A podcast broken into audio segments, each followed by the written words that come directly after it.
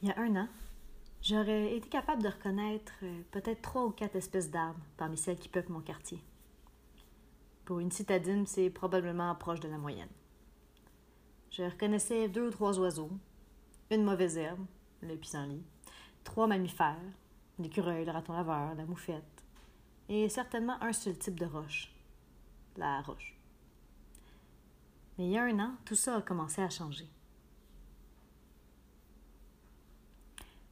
Bienvenue dans cette série qui plonge, qui explore les mystères de la nature qui habite la ville avec nous. Enraciné. Ça commence maintenant.